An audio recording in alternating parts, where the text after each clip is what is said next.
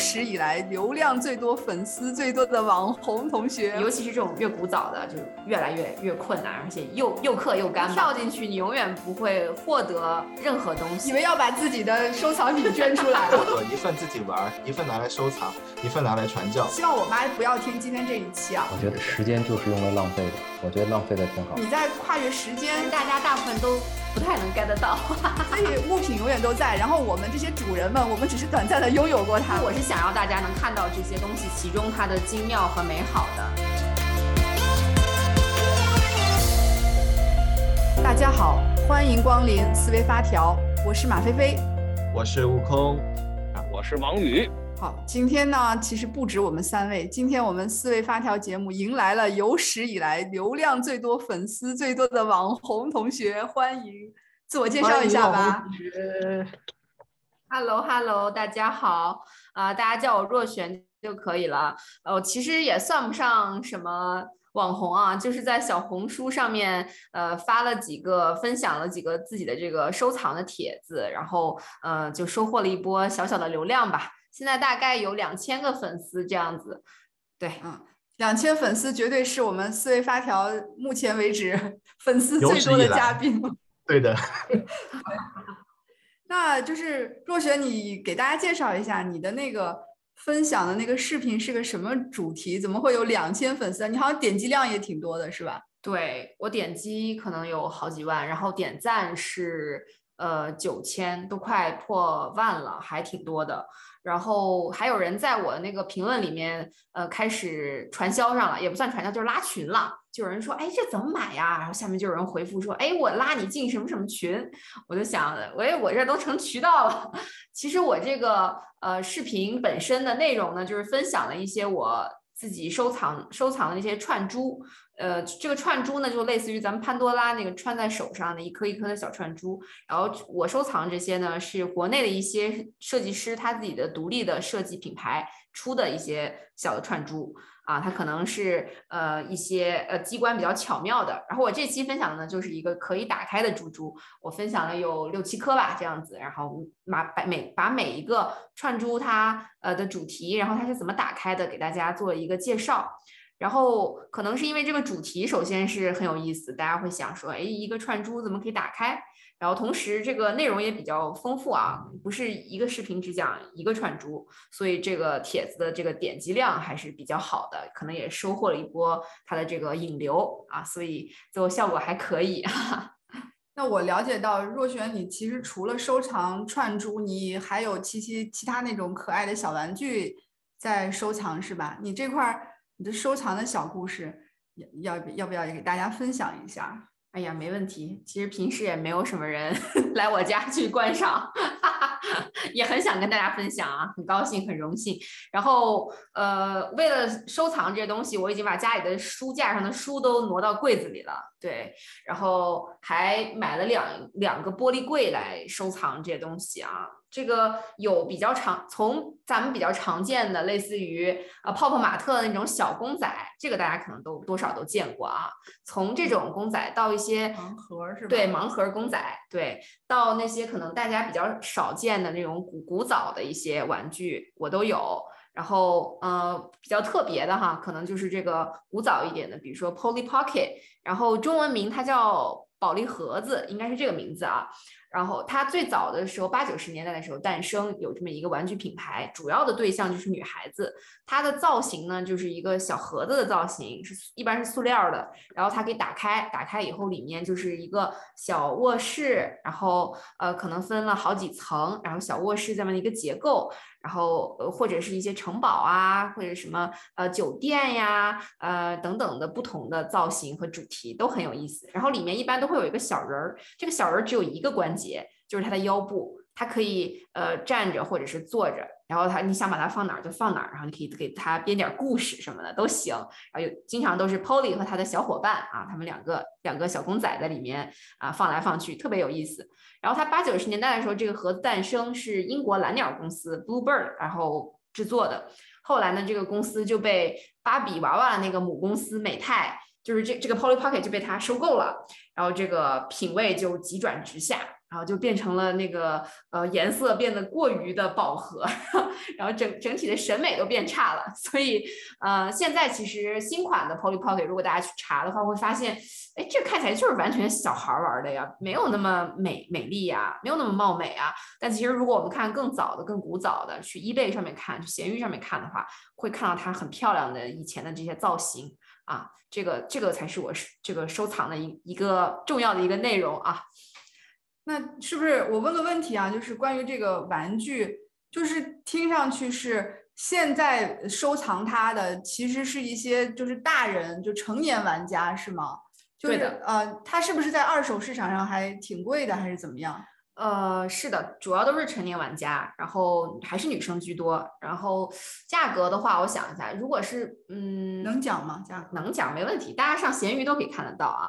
然后一般的一个大小的话，不是太火的，可能三四百。然后有一些更大的或者更火爆的经典的盒子啊，它就会更贵。然后最最比较比较贵的是哪种呢？是又好看，同时它又特别容易损坏或者是遗遗失。的这种盒子，就是还有就是那种零部件特别多的盒子，这种也是会特别贵。我见过最贵的可能有好几千的啊。它为什么这么贵呢？就是因为它可能有一个钥匙，然后这个钥匙特别容易丢，然后里面的机关也特别复杂，然后它也特别容易丢。然后我也收过一个盒子，很漂亮，叫生日蛋糕盒，然后它里面有二十一颗小小的颗粒。啊，有的是小蝴蝶，有的是小小礼物，有的是小蝴蝶结啊，就是各种各样的小花儿什么的造型的那种小颗粒。然后我收来这个盒子基本上是空的，它只有一两个这个小颗粒的，因为特别难收全，收全的要上千。对它价格就可以差个两三倍，就是一个齐全的盒子和一个空盒，它可以差别非常大。你要自己去攒的话，就会又费时间又费精力，哈哈。所以收藏这个事情，尤其是这种越古早的，就越来越越困难，而且又又刻又干吧，可以这么讲。听上去有点像，就是我们小时候啊，大人会收藏那个集邮、集邮票。我我记得什么，那个时候有一些传传说，什么猴票怎么怎么样，要几连张。就我不知道悟空有没有。我们有有一点年龄差，悟空有没有接触过什么收收藏活动？对对对，小小小时候对小时候还是有集过那种邮票的，但我因为没有玩太细，就是一年级二年级去去集过那种邮票，就有个邮票本儿，然后另外还有一本是集那种钱币的，各国各国的那种货币，然后他都给你一个篮，你可以装一个样品进去。那个时候集的是这这这种东西，对的。但那我在我突然间有一个问题很好奇。就是刚才讲的是这个 Polly Pocket 这个东西，就是好像女孩子会比较喜欢玩，所以就是我在想象的时候，我在想这个东西，那对于我们小时候就是男孩子喜欢玩的一些东西来讲的话，它可以对应成什么东西？哈哈，它其实也有出男生版，但是好像确实不如女生版的出的多，可能大也没有那么火爆。男生是不是搜集那个呀？我们小的时候有玩那个，就是那种卡片卡片纸，彩色的，好像。折成纸，然后拍反了，对对对，拍片人过来拍片儿，拍片儿，拍片儿，嗯，对的，对这个应该也是。对我问悟空一个问题，就是悟空，你你现在作为一个大人，你有你有收藏的爱好和习惯吗？收藏游戏吗？收藏 Steam 的游游戏本体吗？哦，你有在收收藏游戏是吗？对，因为因为玩游戏有一些比较经典的游戏，就是游戏圈里面它有一句话叫做一份自己玩，一份拿来收藏，一份拿来传教，对吧？你像什么巫师啊那些，这样送给别人还要送，我也有买，对吧？你也玩。我也有买，嗯，我还我还为了这个玩游戏专门配了电脑，然后又买了电脑，就是呃各种努力，结果后来我发现好像我并没有那么喜欢玩游戏，然后但我喜加一了很多，像这种经典的巫师，还有很火的二零七七，我都有去购入，疯狂的购入。我我身边一些女孩可能会化妆品、口红，对吧？这个是特别。经常听到的话题，口红，反正我是搞不清楚那口红色号，反正很多啊。然后可能鞋子，有些女孩就是经济条件 比较好，鞋子也比较多。你看男生啊，好多也是。我身边有一些呃喜欢收藏呃一些什么烟斗啊，男孩子啊玩烟斗啊，或者是玩一些像像像北京地区，可能大家会玩什么葫芦呀，玩瓷片儿啊，就是这种。老北京人啊，你玩我有些朋友是北京人，他们玩这些东西，所以我我就有一个疑问啊，就是我自己好像除了作为一个果粉，我会我会我会收集乔帮主 每年出的东西之外，我好像呃没有特别的一个收藏习惯，所以我问一下若璇啊，因为就若璇你是怎么会呃对于这个呃这种古早玩具有收它有收藏价值的这个古早玩具产生兴趣的？你是？因为它有增值的原因啊，还是说什么其他的原因吗？嗯，其实最早我接触到这个，也也不是我突然突发奇想，或者在超市或者什么地方看到啊，这个渠道其实是很很很很不明显的。然后我是在 B 站上面刷视频的时候看到的，我看到一个博主他介绍了这个玩具，他讲了这个玩具呃的的这个这个场景，然后它里面的小人儿他坐在这里是干嘛？我觉得哇太有意思了，这不就是小时候最想要的一个东西吗？啊，所以其实收藏这个啊，一方面是人类这个收收藏的癖好，这个本能在在驱使我不断的购入啊。可能我刚开始就想说，我买一个我就玩一玩就算了，结果后面越买越多，越买越多，买了我也不喜欢卖，就是不想要去损失掉它，不想要把它出售掉。然后另一个方面就是可能是满足我小时候的一个。童年的一个梦想吧，童年的回忆吧，就是在你小时候，你没有能力，也没有金钱啊，去买入这些梦想中的玩具。等你长大的时候，你就想说，呃，把这个事儿弥补过来啊，有点这个意思在里面。听着这个收集的这个过程，有点像这一个，让我想到了一种动物，像小仓鼠一样，就把它们都囤囤在自己的身边，给自己安全感啊。我呢，就突然间想到一个点，因为我我这两年。我我这其实是前前一阵子，大概一年左右的时间之前，呃，看听了一个音频节目，那个音频节目采访了一个过极简生活的女生，然后她那个女生就讲说她是怎么把自己的东西都捐给别人，然后她会从她同事那儿拿那个同事吃不了打包剩的那些东西啊，她日常的吃饭的开销甚至都都没有，就是她要追求一个极简的生活，几乎只有。一只手、两只手数得过来的这个必需品啊！我我听完那个节目，我就是大受震撼，然后就内心深处就想着，我总有一天我要过这种极简生活。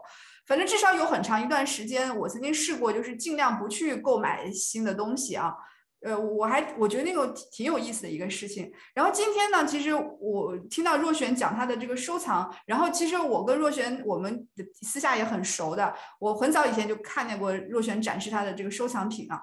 我我觉得这是另外一个一个极端的一个就是复杂和美的一个一个东西，就是呃，我我不知道若璇就是对于你来讲，这些你的这些收藏品，它它对你来说有什么特别的意义吗？或者说？就是你是怎么去看待你的这个收藏这个爱好的？我觉得他们其实很像我自己的一部分，就是我把我自己的灵魂的一部分，或者是想法的一部分放在上面了，就是我把它给固化下来了。原来可能是我有一些脑子里有一些美好的粉红泡泡，女孩子的想象，对，就把它具象化了，然后放在了柜子里，然后向别人展示。就非常的美妙，所以我是这么来看待这些东西的吧。我觉得它，我觉得随着这东西越来越多，我感觉我自己也是越来越丰富且复杂了起来，所以我会喜欢这种复杂的感觉。嗯，这个挺挺挺有意思的。你这个说法叫做灵魂的一部分，想法的一份具现化，向别人去做这个展示。让我想起了一部番，里面叫做《全职猎人》，还有具现化系，就是就就就是你你你把你的这个想法放出来，我觉得这是一个好酷的 idea，就是大家的那个脑子里面那些东西，然后放在这个橱窗里面。哎，那其实当若雪你把它就是放在了你的这个橱窗里面的这个时候，你想向大家去除了去展示你脑子里有这些东西之外，你还想向大家去展示些什么呢？这个问题我还真没想过，因为没什么人来我家里看呢，他们可能就多多说两句。真可爱，但是大家大部分都不太能 get 到。其实我是想要大家能看到这些东西，其中它的精妙和美好的，能体会到那个小小世界的感觉啊，就是像是咱们以前学那文章《河舟记》，这我可能是小学的时候印象最深的一个一篇古文了。它就是讲了一个核桃，它用这个小小的核桃就是前面都讲了很繁复的一些雕花啊、精妙的这些人在看书，甚至书上的字儿都讲得一清二楚。最后就说这些全都是在一个核桃上完成的，就是那种震撼，那种一个世界融于一个小小的一个核桃的那种感觉，我特别喜欢。所以这些一个一个小房子就像是这一个一个小小的世界，然后你每看到它，你就会想到这个世界。里面发生的事儿，然后他在里面是怎么样自给自足去生活的，然后这个小人在里面在做什么？其实这是一个像有点像在看故事书或者是什么样的一个体验。嗯，我我这里就是有一个有一个感受，或者说有一个问题吧，就是说，嗯，其实我们现在都知道，就是有一些节目讲收藏的是吧？什么瓷器的，什么鉴鉴鉴宝节目，是不是大家都看过那种？经典的收藏节目，就是收藏品很对于很多人来讲，它首先首先肯定是值钱的。但若璇前面讲了，你你并不是为了那个，呃，它是不是值多少钱，是不是稀缺去收藏它，是因为它背后还有你你觉得它很美美好的东西，是吧？所以有的时候我突然间在想说，现这就是你新时代的年轻人收藏，虽然它是一个呃工业制品，对吧？呃，那是因为我们现在有能力去是生产生产这些东西了。它有点像，比如说你就算收藏瓷器也好，有些瓷器可能当年也就是一些比较精美的生活用品。当然，它现在能留下来，而且它可能比较稀缺，它既有收藏价值，既有又有美的价值，好像听上去是还蛮相似的。然后我的这个问题是这样的，因为我是一个特别害怕拥有东西的人。我我说一些极端的，希望我妈不要听今天这一期啊。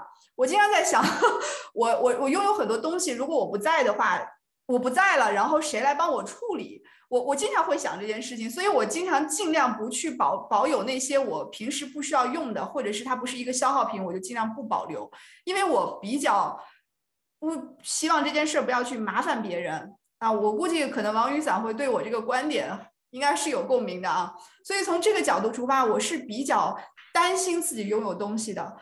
但是刚才在若璇在讲的时候，我我突然意识到，这是不是一种自己对生活的一种胆怯？就是你不敢去进入到一个现实的生活中。就我我从来没有跟任何人讲过这个事儿啊，当然也可能会剪掉。我确实是不太敢于拥有东西的。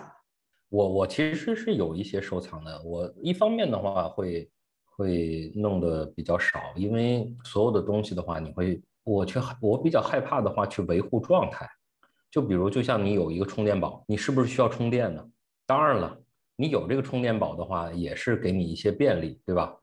那呃，那你会发现的话，其实我们习惯，当然这是我个人习惯做减法，但是我做减法的目的并不是为了一味的做减法，是为我在思考在什么地方可能会做加法。呃，我也沉迷过很多东西。那我沉迷过呃教练，对吧？那我现在还沉迷瑜伽，对吧？我去收集书，我不知道你们知不知道，我还收集金属立方，不同的这种材料材质的。就比如你要知道钨的这个立方，它是很沉很沉的。那这些东西我理解的话，其实都是我们精神的象征，自己的一种扩展，自己对世界的一种理解。这这个我觉得。没事儿，但是对我来讲的话，因为所有的东西都是来了走，来了走，所以，嗯，那临时的，就像我们住的地方，我们吃的东西，我们非常敬畏的这些，只要对他们好一点就是了。也就是说，我用过很多东西的话，我也喜欢用闲鱼，我去卖掉它，我也喜喜欢去用闲鱼去买一些东西。因为我觉得的话，作为东西的话，我们得需要去敬重它。它其实跟我们一样，也是一种存在体，对的。哎，大家，大家，我感觉大家就是聊这个收藏都特别都有故事。我一开始对于收藏这件事情，我都回想不起来到底收藏什么。我发现我喜欢的是分类，就是包括刚才讲邮票、讲货币的时候，我发现能在我脑子留下留下印象是什么？是那个框，就是那个袋子。对，我要把这个东西放进去，放到这个里面，对不对？那个邮票对我来讲不重要，那个币对我来讲也不重要，就是要有东西放进去，它是整齐，它它有多少来也 OK，它但是它要整整齐齐来和整整齐齐的出去，但我中间做一个中转，对，就是这是第一个。第二个还想到一个事情，就是我刚刚回忆起来，我是有收藏，但是我不收藏，没有收藏那种实体的东西。我发现我是在，呃，也是游戏里面的，就是传统的 RPG 游戏里面，它都会有一种系统，就是成就系统。但是你可能玩完、体验完这个故事，你会很快你就体验完。但是你要把所有成就收集出来，你可能要消耗两倍、三倍、四倍、五倍以上的精力，你才可能把全成就给点满。我有一个从小玩到大的一个系列的游戏，就那个游戏的话，就是。必须得把所有的成就打满，然后不然的话就不会放过自己的那样的一种感觉。然后又听到王宇桑他说，我们在讲收集一些东西的时候，我们可能是在把自己想象中的一些东西，把它给去做出做出一些映射来。所以可能我觉得这个很有意思，可能是是不是就是自己内心里面想要表达是有一些秩序的东西，然后想要去把这种秩序给表达出来。对的。你们是怎么想？来看菲菲菲菲的想法。我我的疑问就来自于我刚才表达的我的那个观点啊，就是你拥有一个东西的话，你会不会恐慌？就是如果你不照顾它，谁来照顾它？不管它有没有生命，就是就是因为你在，你会你会把它分好类，你会比如说王宇想说他那个有一些电子产品是吧？我我对电子产品就像我养动物一样，比我养动物还上心。我的所有电子产品我都会定期拿出来充电的。我就可能比如说我有那些。呃，闲置了好久的那个第什么什么第几代的那个 i iPod 的那个 i iPod Classic 那个八十 G 的那个啊，都是零八年还是零七年的产品了。我到现在还是定期充电的。就是对我来讲，我拥有它，我对它是有义务的。所以有的时候我也会很担心，我拥有这么多东西，我该怎么去 handle，让它它的存在是。是是是是是合理的，是吧？我我不知道若璇，你作为一个你收藏了这么多东西，然后你也很热爱它，这个你是 怎么想的？哈哈哈。哎呀，这点我就比不上菲菲了，就是他还会维护这些东西啊。我这如果不感兴趣了，我可能就把它放在一个地方，让它默默的去吃灰了。我之前也很喜欢听音乐嘛，然后我就买了一个那个比较好的耳机，比较好的前端播放器，也花好多钱。结果听没两回，我发现听不出跟普通的有什么差别，我就判断自己应该是个木耳朵，然后我就把它放在一边了。我发现听 QQ 音乐就挺好，挺够了，手机就够了，挺好，挺高兴，所以也也没什么，我就没太多负担。我不知道这是为什么造成，可能也跟我的这个生活习性有关系吧。别想太多，我觉得想太多多累。哦，我我以为我以为王宇想要讲说推荐一下自己听音乐的那套 设备，自己的播放器贼贵贼贵。我我是有 我我是有播放设备的，嗯，但是你会发现的话，当有这样的设备的话，它的听歌和我们现在的这种听歌方式有质的区别。这种质的区别的话是什么？也就是说，我们用播放器去听音乐的话，我们去寻找音乐。也就是说，我们可能听到一个专辑，突然谁发一个专辑，我们要去把这个专辑找回来，去灌到这个播放器里边去听。但是现在的 QQ 音乐或者是网易云音乐，它是推送给你的，它通过算法去推给你的。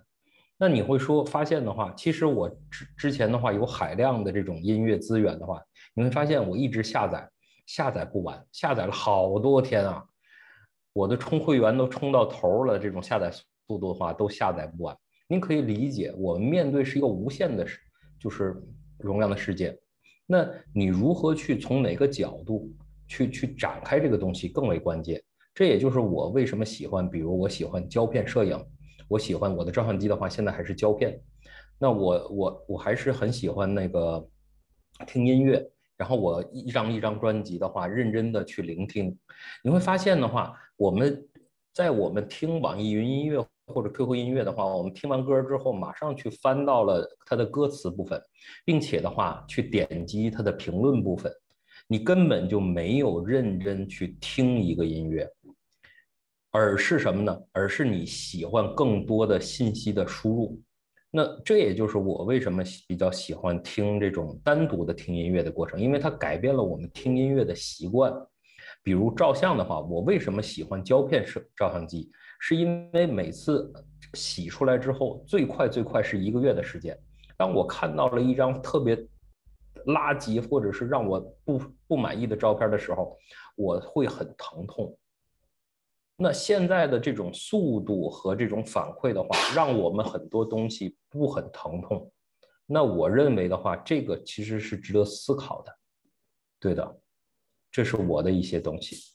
你好像在聊这个聊这个速度的时候，我突然间想到，我们现在看什么短视频啊，还有视频的时候，我们都是调两倍速、三倍速的，都是快快的去做这种信息上面的这个输入，是吧？大家已经再也没有这种耐心了。对，好像昨天停电了，我还说 第一次才听到停电了才知道自己有邻居，速度慢下来之后才发现自己有时间，是吧？对的，就是我我觉得其实就像若璇讲他的那个收藏品一样，这个收藏品可能在当年啊八十年代九十年代它被制造出来的时候，完全就是给小朋友玩的。但是时间过去这么久，就像那个邮票一样，最初只是为了贴在信封上寄出去的。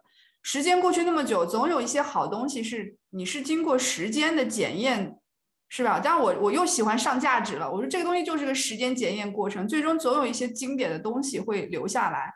那那在当时当年它被制造出来的时候，它那个价值可能并没有那么，就可能大家没有意识。对吧？我我相信做那个游戏，这什么那个玩具小盒子的这些产品经理们，可能是每一个他都会用心去做。但是时间检验中之后，总有一些特别经典的东西会留下来。这个有的时候收藏这个活动，好像有点像在时间的这个魔法加成下，你再回过去看这些东西，它就不单纯是一个工业产品了，对吧？就是当然，我我说这句话是因为我觉得我们都很厌倦这种工业过程，比如说一个流行的。曲调，你可以很快的去复制什么几百首、上千首的音乐，这都是很工业的东西。像这个抖音里面去做音乐传播，有些音乐真是听得你一直在脑子里转，但是这个音乐实在又没有什么营养，一点你一点都不会被这种这种精精彩的激励的那种感觉啊。就是我我是觉得刚才讲的时候，我就意识到说这个好像是吧？这是若璇，你可能对于你来讲，你在跨越时间。是跨越了时间，嗯，这还是一个挺奇妙的感觉。说到这一点，我就我我经常跟跟别人反复的分享，我有一年在北京看那个大英博物馆，在北京国博的一个联合展出啊，大英的一些藏品，据说是真品啊，就就放去展呃放去展览。然后我当时是奔着那个达芬奇的一个手稿去的。达芬奇有一个非常不知名的手稿，我们都知道达芬奇很有名的画是那个蒙娜丽莎嘛。他那个当时是一个非常小的手稿，叫《持杖的持杖的男人》吧，好像是叫这么个名字。我就奔着那个画儿就去的，呃，然后等到我看到真品的时候，我发现它其实一张非常非常小的草稿，大概是 B 五纸那么大小。我我现在记忆有点模糊了，好多年了，也可能是都没有这么大。然后因为达芬奇是用左手画嘛，所以你可以看到那个纸上留下那些线条，很多线条都是。左上角画到纸面的右下角，因为他左手画嘛，肯定都是这样画的。呃，对于我来讲，我站在那个那个小小的手稿前面的那个感觉，就是你可以看到当年这个隔隔在时间来看，就是可能是几百上千，哎，他有几百年吧，或者几百年几百年前的一个艺艺术家，他当时的每一笔你都能看得到。然后我当时有一种感觉，就是说。这个藏品可能在很多人手上流转过，当然最终只落落在一个比较好的博物馆里面了。你就会发现，这个艺术品它其实是它是跨越时间的，我们在它面前我们是很短暂的。所以刚才王宇讲说，你很喜欢就是那个咸鱼，其实我很我也很喜欢咸鱼，因为我觉得。咸鱼对我来讲，它有一份情怀在，那个情怀就是这个东西对于我来讲可能没有用了，但是对于别人来讲它是有价值的。我我们让这个东西尽量的传承下去，是吧？所以物品永远都在，然后我们这些主人们，我们只是短暂的拥有过它，就有点那种感觉。是的，是的，就是当你很爱它的时候，我就觉得你很爱它的时候，一定要把它买下，然后你就拥有了它。等你不爱它的时候，你再把它流转掉，你就。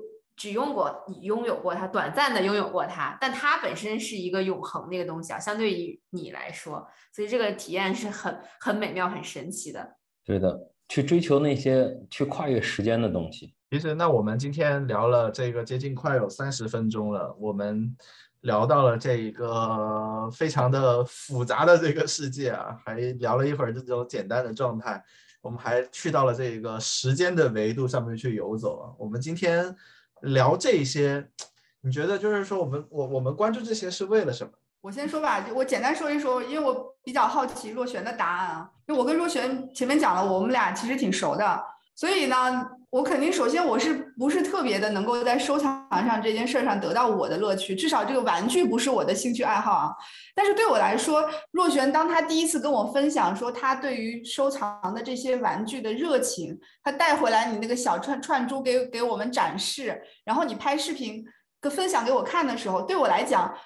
呃，一个是我从我第一次可以站在你的视角去看那个可爱的小盒子里边的这个可爱的场景，这个精美的机关，站在你的角度，然后你会留心到一些很细微的画面。对我来说，那个是我可以更多的了解你这个人，就是对我来说，这是一个就是挺有情感链接的一件事儿。第二点就是，我觉得我我我其实是很喜欢结交这样的朋友的。我我身边有好几个朋友，其实都还蛮喜欢收藏点。奇奇怪怪的东西，就是比较有玩儿的情趣的。对我来说，我觉得你的，如果你身边有一个朋友，他还有一些带宽去做，去做这些看上去好像没有意义的事情，恰恰说明他对生活是很热爱的。对我来看就是这样，因为我自己觉得我是个挺没有情调的人，所以我就会倾向于选择一些有情调的朋友，我觉得跟他们在一起会很有意思。啊，对，这是这是我的感受，就是就作为一个呃外围旁观者来看这个若璇的这种奇妙的这个收收藏的这个可爱的小的爱好啊，嗯嗯，也看看若璇你是怎么想的？呃，我觉得为什么会收藏这些东西啊？就是你还是会看到这个收藏品上，嗯，不一样的一个价值和一个视角，就是你你为什么会爱到他，把他想把他们全全都买到自己的视。自己的家里把它们放起来，那一定是你看到了不一样的东西啊！我我有亲戚也是收藏碟片啊，一墙的碟片。然后我看这不就是听个歌吗？啊，我可能上网下载一个什么就可以了。但是他就会满满一墙的黑胶，他就是能看到这个里面背后的一些你看不到的东西。这个其实是很独特的啊！我觉得收藏对于我我来说呢。就是一种这个生命的一种拓展，哎，说的好像很很大啊，就是呃，像是把自己的有限的生命投入到了无限的这个 物质世界中一样哈。哈 对，呃，因为这个你对他的爱可能就是很短暂的，你可能就这么一两年，你特别上瘾。可能后面两年我就不喜欢他了，但这个时候你你拥有他，你跟他共处一段，哎，这个体验其实是非常美妙的。所以我觉得大家也都可以有一些这样小小的收藏，然后把它分享出来，然后呃告诉别人，就呃可以让你们的生活更加的有趣啊。我我我是特别的感慨，因为我觉得，因为我们现在我们自己在录这个节目的时候，我是可以看到若璇的嘛。我感觉若璇的那个能量从摄像头的那一端已经把我的这个空间都已经包满了。就是你你看，我们原来我们做教练也好，还是我们平时沟通也好，我就是经常感觉那个能量度其实没有那么高。然后大家去聊到一些工作、一些呃寻找有意义的一些话题之类的，然后反而你在这个事情上面，我感觉到。我们内在的那个是小孩子也好，或者是自己也好，他原来可以变得这么大，就是原来可以去关注到他的这么多丰富的细节，而且当我们有自己的能量、有自己的力量，可以去让这个东西去实现的时候，原来我们可以为他做这么多，而且做这些事情的时候，原来可以这么的开心，原来复杂的这一个事情。它就像一本书一样，可以把你的这个故事和你阅历的这个厚度都承载进去。我觉得这真的是一件太有趣的事情。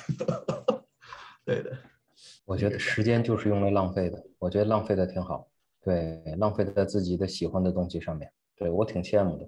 对，当你还有时间浪费的时候，就好好的浪费一下啊，放在自己爱的事情上面。那我们今天时间差不多啦。什么是送礼物啊？什么是送礼物？我先来，我先来打个样。打个样，打个 问啥叫送礼物？以为要把自己的收藏品捐出来了，我以为要抽奖。你的流量一定可以起得来。呃，我我送的礼物吧，就是对我来说，就是我们最近啊，有小我们我们自己的思维发条的这个群里面有一些讨论，就是关于说要爱具体的人，对吧？就是其实这个是来自于罗翔他引用的一个经典话术，对吗？他说罗翔，罗翔就是那个讲刑法的那个老师啊，他就说这个作为啊作为你们知识分子，你们不要整天就是老搞这种抽象的东西啊，要爱具体的人。具体的人其实身上是有很多缺点的。如果你对生活真的热爱，你就要去具备一些接受缺点、包容缺点的一些能力，或者说这个才是一个真正考验人、磨练人的一一个一个一个事情。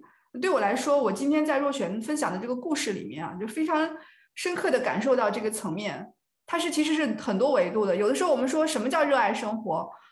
哎，我自我检讨，我觉得我是不够热爱生活的，就是因为我很害怕深入的卷进去，包包括不敢拥有一些东西。所以，我今天呃，这个水瓶座的本人，我本人啊，就是想法变来变去。可能过去的一年想要过极简生活，可能未来的一年要过点极繁生活。就是我觉得有些东西还是该对，像王宇想讲的是吧？该浪费就浪费，该买就买，该用就用，该拥有就要拥，也不要害怕拥有一个东西吧。我觉得这个是我自己的一个，应该说是我得到的一个礼物。我我觉得今天还蛮有意思的，就拿出来分享给大家。那要不然若璇也讲一讲。好，我觉得就是这个人的感觉和爱都是很短暂，可能可可能会是很短暂的。在你最爱他的时候，你就好好的投入他啊，就可以收藏，可以去爱一个人或者怎么样，你就是尽力的去投入到生活去。你不跳进去，你永远不会获得任何东西。可能你就像是一个竹篮筐一样，丢到水里面舀出来一点点东西，但你就是要不断的去舀，然后你终于还是可以剩下你宝贵的东西，就是你的。生命的价值。今天我想，其实我是收到了一份特别大的一个礼物，就是我发现原来在追求这个人生的过程里面，就好像必须得有一个事儿，有一个职业得做到，得做到一个什么样的状态，得做到一个什么样的镜头。若璇今天分享的这个收藏事情，我发现其实你并不一定是的一个职业，你就要去找一个镜头，你得找到你自己热爱的一件事情，这件事情对它对你重要是就 OK 的了。有一句话就就是我今天边听边写，叫做上下是你的复杂度，左右是你时间的尺度。但是你可以去调整你自己的流速和你的节奏。那留在这个纸上面的就是一本记录你的故事书。好，这就是我今天要送的礼物，就是耐心的去做一些东西，不被一些目标所限制，有一些追求。那这种东西我我一般英文里边的话叫做 will，w i l l，你将。你要知道，这个东西永远不会成为现在，因为它是 will，是你的将要的状态。那 will 的话，也可以称之为意志。你的意志是什么？你想要的东西是什么？那我觉得这种状态的话，才会逐渐的话去去去探索吧，探索我们每一个人。其实我们每一个人的话，做的很多事儿都是探索和表达，对吧？嗯，耐心去花一些时间，去去在那些。浪费时间上的事儿啊，或者是浪费金钱上的事儿。行，今天就这些。好，感谢大家的收听，也欢迎大家对我们的节目转评赞，一键三连。